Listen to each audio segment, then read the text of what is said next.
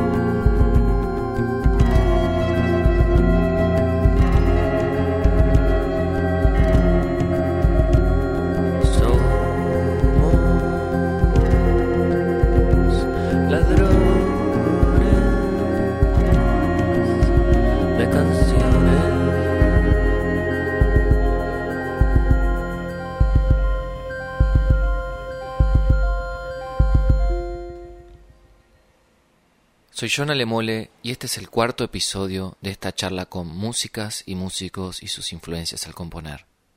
Hoy estamos con Luis Angelero, músico, compositor y productor uruguayo. En este 2021 lanzó su primer disco Lejos. Hoy vamos a explorar dos de sus composiciones.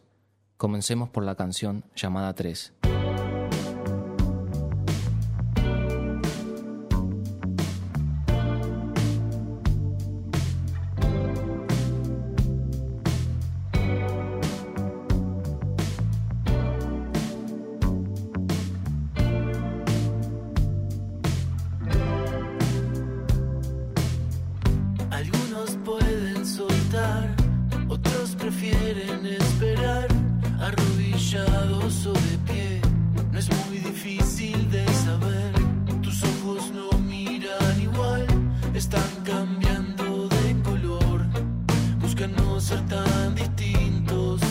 Aullando entre ladridos.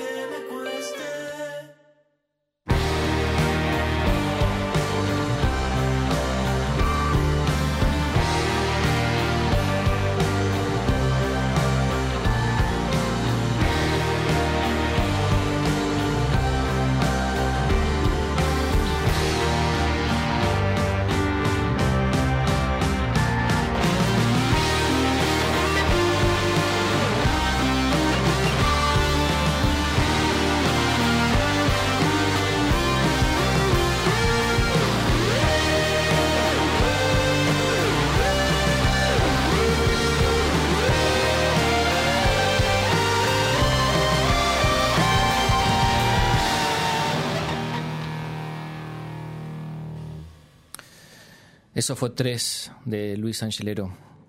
Luis, ¿cómo estás? Muy bien, muchas gracias por la invitación. Gracias por venir a Ladrones de Canciones aquí en Radio Camacuá. Este, esta pregunta que te voy a hacer eh, marca el recorrido de estas entrevistas y es la primera que le hago a todas y todos los invitados. Y es si tenés alguna referencia musical en general, vos, y luego particularmente si tiene esta canción?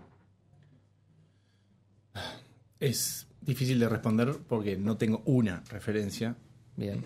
Tendría muchísimas, pero creo que en este, en este disco logré, justamente porque son tan variadas, logré juntarlas de alguna manera y que no parecieran tan dispersas, por decirlo de alguna manera.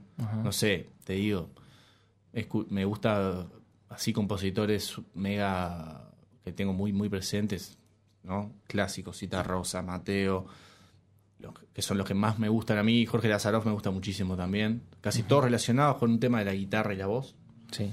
Este, pero también me encanta Nirvana, mucho, mucho, o otras bandas, y, escucho mucha música también actual. También estoy bastante, al ser productor, también estoy tratando de siempre estar este, actualizado un poco de eso. Y, siempre al actualizarte, tal vez por algo técnico, también descubrís cosas que no, que no hubiera llegado, ¿no? Y terminan influenciándote, que fue lo que me pasó en este disco un poco.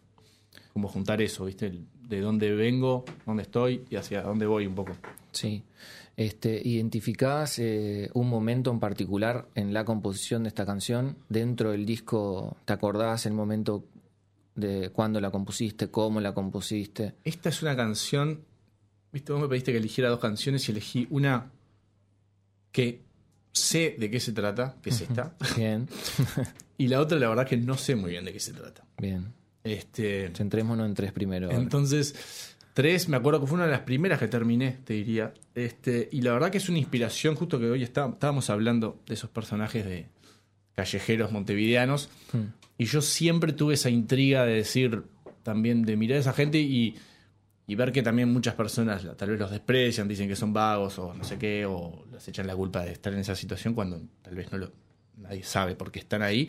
Mm. Y siempre me sentí como un poco atraído a saber que tal vez hay, que hay muchos que también lo hacen por una, por, por o sea, que mantienen su orgullo y son y tipo, no hablando con ellos. Me pasó también que yo me mudé al, estudio ahí de Durazno y Carnelli y había un, un cuidacoche que vivía ahí en la puerta del estudio que se llama Martín y fue el que me inspiró un poco esta canción. Mira. Como darme cuenta de ponerme yo en un lugar, desde mi lugar, como yo lo veo un poco a él. Y como me imagino tal vez romantizando su anarquismo, o lo que sea. su elección. y bueno, la verdad es que desarrollé como un poco eso. Este, y traté también de, que se tratara de algo las letras, pues me pasa que muchas veces, tipo, como que siento que no, estoy hablando de nada, ¿viste? y y bueno. Pero tiene, tiene sentido para vos. Sí, total. Sí, sí, sí, sí, ah. sí. Sí, sí. O sea, tiene sentido emocional cuando la vuelvo a escuchar. Digo, ah, yo sentí esto y me siento identificado. Ahora, con palabras es como medio difícil saber si. Eso solo se sabe después cuando sale la canción y si la gente le. Bueno, a alguien le gusta, ¿viste? se siente identificado. Sí, sí, sí. Las, las, al menos yo, bueno, estuve como escuchándolas y eso me, disparó para diferentes lugares, ¿no? O sea, varias interpretaciones. Ahora que vos me contás eh, este trasfondo, da, puedo hacer una reescucha y, y, prestarle atención a, ese, a ese detalle. Con relación a, esto de las referencias que vos decías que tenés uruguayas y nombraste Nirvana, el final de esta canción tiene como una parte media, ¿no? Grunge. con la guitarra eléctrica. Incluso lo que, lo que tratamos, este, este tema justo que tiene bastantes partes, ¿viste? Sí. No, no es ópera, ni mucho menos, ni nada, pero sí lo pensamos como que cada parte tuviera esa parte del, del, solo final y toda esa distorsión, lo tratamos de hacer lo más fuerte que pudiéramos, como plan tipo abriendo el mar, como una cosa, viste, viento, eh, nada, eso, ¿viste? Esa imagen de abriendo el mar es re como bíblica, ¿no? sí, sí, sí. Yo siempre, esa imagen igual abriendo el mar la tengo en la playa Ramírez, ponele. Solo estoy pensando en la playa Ramírez, que es bastante llana y como que alguien entró y después. Sí, ¿no? sí. no sé, pero eso lo tengo yo en mi cabeza y fue como con lo que me inspiró, tal vez. Este, pero eso, viste que el tema va por distintas partes. Incluso en una parte hay como un murmullito. Eso, bueno, es la voz de mi hijo. Claro, la tenía acá la, la y eso me hizo como también, también qui- quise como transmitir ese- esa, esa sensación que yo tenía desde chico, esa inquietud que, que transmití en esta canción. Entonces como, como eso, viste, como una cosa que va y que está siempre, que estuvo siempre. Desde que soy Sí. niño y tenía esa vocecita hasta ahora que estoy sacando el tema. Entonces Claro. me pareció como que estaba bueno, como que tenía sentido para Está, está, está interesante.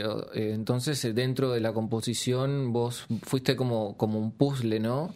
Sí. Poniéndole determinados. Claro. eh, que, que para vos tenían sentido y aportaban a, a- a Totalmente. este gran To- bosque, ¿no? Total, porque además en el disco lo que tratamos de hacer fue eso, ¿viste? Por eso, si escuchás el disco es un poco. Eh, como que cambia bastante tímbricamente a veces entre canción, que era una, algo que me- al principio me ponía un poco. me daba un poco de dudas, pero después fue como que ta, cada clima era para las letras también. Claro. Mucho. Me parecía que tenía que tener pila que ver lo musical y el arreglo y el timbre de lo que sea con, la, con, la- con las letras, ¿viste? Sí. este o para potenciarlo o incluso también lo que muchas muchos temas son como que la letra es re de depre pero la música es re para arriba ¿viste? entonces como ese esa contradicción así por sí. Me- es una de las cosas que más me, me siento identificado y, me- y me doy cuenta que la hago incluso sin darme cuenta Sí, sí, sí. Mirá qué, qué interesante. Bueno, eso lo, lo, lo noté más en desesperación. claro desesperación Como- te estoy cantando una canción que parece Sí, sí. en el parque o en el bosque donde sea que estaba pero te estoy diciendo la peor palabra ¿viste? Como- Sí. Este, Sí, totalmente. está, como un poco de eso me parece que está. Que nada, es interesante y es algo con lo que siempre estoy como ahí en búsqueda, ¿viste? Este, bien. Bueno, entonces eh, dejemos tres por un momento y pasemos a, a- a desesperación. Bueno, Eh, este es el track número dos del disco. es verdad. Eh, a mí me interesaría saber lo mismo que en la anterior, si esta canción tiene alguna influencia en particular. O en el proceso en cuando la estabas escribiendo, estabas escuchando algo. Eh, porque a veces no es inconsciente, ¿no? A veces uno está con un disco Claro, y sí, sí, sí. agarra y compone una canción y después se da cuenta. eh, ¿no? Totalmente. Pasa. Sí, sí, sí, sí, sí. A mí me, me- me interesaría saber quizás Sí, sí, sí. Lo que, lo que tiene sí influencia es como más. Es, una, es un vals, para empezar, que a veces como que no te das mucho cuenta. Quedó bastante como camuflado, pero bueno, tal, al principio dice 1, 2, 3, 1, 2, 3, que eso es lo del demo, ¿viste? Claro. Y hay varios temas. Después, re- eso lo copié así de un tema que se llama Ballad of Jim Jones de los Brian Johnston Massacre, que es 1, Sí. 2, 3, 1, 2, 3, pam, pam, que me encanta ese tema de toda la vida, entonces quería básicamente hacer lo mismo, pero después vi que hay otros temas también que lo hacían. Y, y, no- y hay uno en español que hace también, pero no me acuerdo cuál es. Después lo vi. Pero ta, eso es, una- es un detalle que en realidad no es una influencia musical, pero es una, una fan ahí de... ta, de- No, pero es, pero es reinteresante también cómo, cómo nace, cómo, o sea, cómo vos también dentro de tu canción elegís poner eso, ¿no? Claro, como sí, sí, algo sí, que a vos te, te marca o te gusta. Totalmente, y además eso, eso de que viniera, tipo, la idea era también que dijera 1, 2, 3, 1, 2, 3 y que, que el audio del 1, 2, 3, 1, 2, 3 sea medio, bastante malo, no tan malo, pero como poquito como para que no te imagines lo que viene. Entonces tal vez era como un poco más de sorpresa, ¿viste? Que aparezca un 2, 3 que parece que no sé qué y ¡pra! te viene como una cosa. Sí. Esa tal vez es ese recurso, ¿no? Sí, tal sí, vez un poco. es sin eso duda. como que Este, parece que no y ¡pra! sí. A diferencia de, de tres, esta tiene como una guitarra eléctrica en arpegio, ¿no? Como Sí. que va llevando el tema. Todo el como an- tiempo. antesala de esto, ¿no? Esa guitarra me, me, me- me- estuvo dando mucho trabajo para to- tocarla y cantar, pero bueno, lo logré. Aviso. Bien, Porque es bien. un arreglo hecho no en el momento. Ajá. Más allá de que este tema es el único tema del disco grabado en vivo tocado. Ah, a Power. Trio. Ah. Bajo, guitarra y batería. Después agregamos algunas cosas, ¿viste? ¿Verdad? Y eso, pero ta, este es el único tema tocado en vivo que se nota. Yo me re doy cuenta que está en vivo, porque además lo sé, obviamente, pero se Claro. nota como un poco auditiva. El, el audio es un poquito más opaco, como más room, ¿viste? Sí. Este. Pero ese es, es el único que está, que está así. Por, por, por, por decisión. Sí, sí, por decisión, porque era como un tema que precisaba que estuviera como. Ajá. ¿viste? No, no probamos hacerlo de otra manera, la verdad. Pero como fuimos a la sala, empezamos a probarlo ahí con Santi. A Santi se le ocurrió decir, "Vos, vamos a hacerlo en vivo este, ¿viste? Este es como más polenteado para. Este, ahora Entonces que está. decís esto, eh, que nombrás a Santiago, a Santiago Marrero, que es el productor Sí, del disco, ¿no? sí. Eh, ¿cómo, ¿Cómo es el proceso de, de trabajar con vos siendo productor que Claro. tener un productor. Yo creo que es ideal. Ajá. O sea, si sabes delegar y no te pones muy quisquilloso, que es algo a lo que hay que hacerle así en la mano, pero este se, golpeó, parece se golpeó la mano. sí, arriba. pero eh, no, me parece que a mí, me, por ejemplo, me sirve pila. Yo aparte a Santi lo conozco hace muchos años, digamos, me acuerdo que íbamos a la escuela de música con él y con Fabri Rossi. Compartíamos clase, imagínate. Así que está. Y lo conocemos hace mil años, nos, nos dejamos de ver en un tiempo, después cruzamos, cosas, cosas, y ahora no. Nos vemos pila y él fue, él se copó después con el disco. Yo se lo fui mostrando y él se fue interiorizando y fue casi un miembro más de la, de la banda, ¿viste? Yo lo que hago con los temas es tratar de producirlos lo más que puedo, como bajar a tierra mi, mi cabeza, ¿viste? ¿Dónde está? Como Claro. el contexto de producción, porque, no sé, yo las canciones las veo como un personaje y un contexto. A Sí. mí, ¿viste? Entonces, no sé, si el loco está nervioso, eh, pienso en cómo puedo hacer, no sé, algún audio que parezca, no sé, algo paranoico. o- Claro. O, no sé, digo, co- como cosas así. Sí, sí, Siempre lo pensamos muy así. Sí. Este, entonces, trato de bajar ese contexto o coyuntura, lo que sea, donde esté la persona o el personaje de la canción, y después lo llevamos a otro lugar. Muchas veces este, Santi se suma a lo que estamos haciendo y, y lo mejoramos, a veces me propone algo totalmente distinto. Eso depende, la verdad. Y- También participó eh, el, el que hizo las baterías del disco, también es parte clave del. Sí, sí, Nico, Nico Rodríguez. Nico sí, Rodríguez. Sí, totalmente. Sí, con Nico, o sea, con Nico empezamos a ensayar además y a llevarlos a, como a darles vida a los temas, ¿viste? Claro. Porque además, incluso antes de sacar el disco habíamos tocado, o sea, tocamos un par de veces. Hicimos un PIG, hicimos una, estuvimos en Plaza Mateo también. Entonces, con, con Nico fuimos, fuimos viendo eso, viste, de que vas haciéndolo en la- como en el laboratorio y después la pasás al en vivo y decís, uh, falta esto, falta lo otro. Claro. Idas y vueltas entre eso. Este. Y nada, pero sí, sí, no. Nico, Nico fue clave. Clave en todo esto. El- en, en esta canción en, en particular, vos eh, me imagino que tenés una maqueta de esta canción en tu celular. ¿Vos notás eh, el, el avance, a- para dónde va la canción de tu maqueta a lo que terminó siendo el disco? En este caso, justo, eh, este tema fue, fue como bastante. quedó como, como medio como estaba. Ajá. Porque mm, me pasó en este disco que ah, casi todos son demos de celular, de guitarra y voz. Y hay temas que fueron tipo, ta, ya de primera escuchar el demo y decir, pa, esto ya está, es- va a ser medio que así. Claro. Porque tenía ya su encanto propio. Sí. Y sobre todo también, te- viste que te decía que te había traído dos temas, uno como más pensado, entre comillas, ¿no? Sí, como sí. elaborado de, de escribir, no sé, o pensar un poco más. Y este fue un vómito. O sea, hay frases que incluso decían, fa, está media rara y no sé qué. Dije, vos, vos, sé leal a tu, tu delirio, no A sé, tu ni idea. espontaneidad. Sí, está. Entonces dejamos, es, es así, viste, el demo es igual, viste, es igual a casi esto. Es igual que, por ejemplo, Barreras también. Son temas que, viste, que salieron así que que está, yo cada vez estoy más convencido que lo que te sale así en el momento y, y lográs terminarlo en un tiempo bastante corto, termina siendo lo más contundente. Después, producirlo todo lo que quieras y todo, pero la letra, la melo, cosas, como que ya tiene que estar ahí de primera, ¿viste? Si no está, está bien también, pero se nota. Yo lo noto pila ahora últimamente, no sé por qué. Mirá. Entonces como que estoy como eso, también como siendo un adorador de así de la, de la espontaneidad y que cuando viene, viste, este, como, Sí. este, conservarlo. Sí, se, se nota la, la- la frescura de, la, de, de lo que, de lo que comentás en la escucha. Y también se, se, al menos yo puedo percibir como esto que estabas trayendo hace un ratito, que era el tema del, de lo sonoro, ¿no? Como que tiene sí muchas capas, pero que está apoyando el, Claro. a, a la canción. Sí, sí, sí, como que totalmente. no está por estar. No, nosotros, o sea, además, yo soy hincha del, minimalismo a morir, o sea, lo, lo más que me- menos, menos siempre es más para mí. Si trato, si puedo poner menos, mejor, ¿viste? Ajá. Este, o por ejemplo, hay muchas. En el disco hay como bastantes cosas, pero que se notan pocas, ¿viste?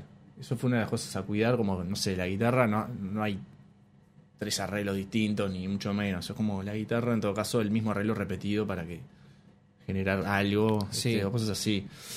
Este, y en este caso es eso también, ¿no? O sea, igual, viste, Desesperación tiene una parte en el medio que el tiempo es rarísimo, que Sí. se rompe todo. Bueno, Sí. eso en realidad no lo hizo Nico. Nico casi pobre se volvió loco sacándolo porque fue un error. Fue un error, perdón. Un error de edición mío.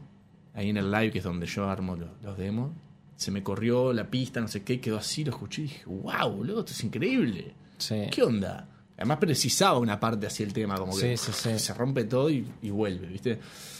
Eh, y bueno, nada, y quedó. Qué interesante. Eso fue el live y se me corrió un copá, no sé qué fue lo que hice, toqué algo que no tenía que tocar y quedó tipo una batería que decías, ¿qué es esto? Sí, sí, muy, muy, muy bueno. Eh, quedó, quedó bien interesante esa. Y aquel sufrió, sufrió, me lo dijo. Bueno. Sí, lo es. Porque no, no es algo hecho por un batero ni, ni loco. Claro, lo va a tener que reproducir en vivo. raspado Así, tipo. Lo va a tener- necio. Sí, lo sí, va a tener sí, que sí. reproducir en ya lo tiene, por suerte. Hace rato. Este, eh, como decías, eh, yo noto las influencias que, que comentabas, como hay parte de lo en tu disco en general y en estas canciones también dijiste que era como una especie de vals. Yo lo, lo por el conteo y también por la guitarra. Claro, sí, sí, sí. Si, si están atentas y atentos al escucharlo, se van a dar cuenta, ¿no? Si tratan de hacer el ejercicio de escuchar solo la guitarra y sacarle todo el resto, Claro. eh, podría ser. Y capaz que le bajamos un poco el tempo y queda un vals Sí, sí, sí, sí, Eh, sí, total. hecho y derecho. Eh, hay parte de. Si bien vos, vos como. Esta, estamos hablando de esta canción en particular, pero vos le, le- le- le imprimirías un sello genérico? ¿Dirías esto es.? Ah, no. No, No, no. bien, No. Este. No, no sé. bien. Es como que me, me, me cuesta. Es muy difícil hablar de, lo, de lo de uno. Es como. Pero no, sé, yo no sé. A veces trato de.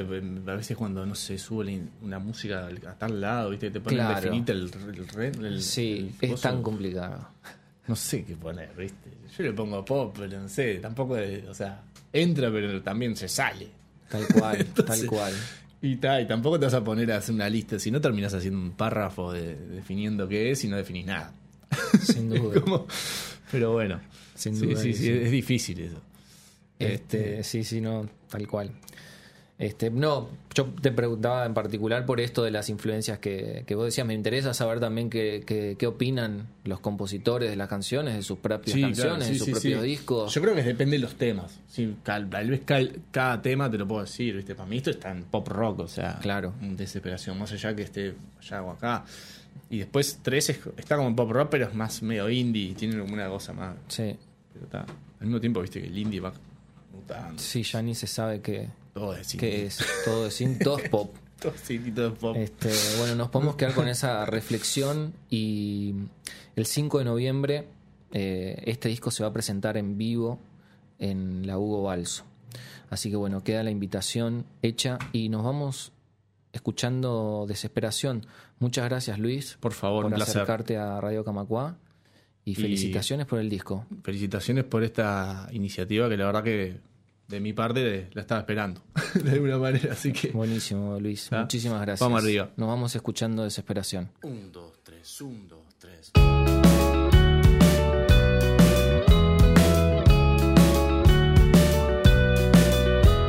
Ayer tuve un sueño, no fue tan largo,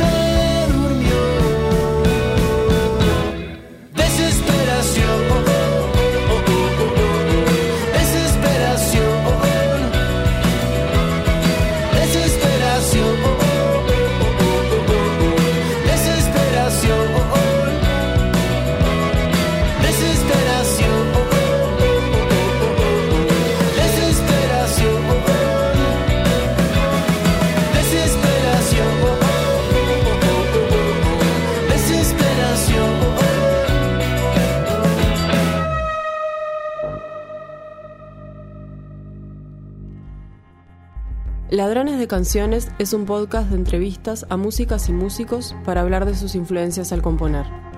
Es presentado por John Alemole y producido por Patricia Papazo y Natalia Agustina. Registro por Radio Camacua, Alexis Vilariño. Suscríbete y escuchanos en radiocamacua.uy y en tu plataforma de podcast preferida.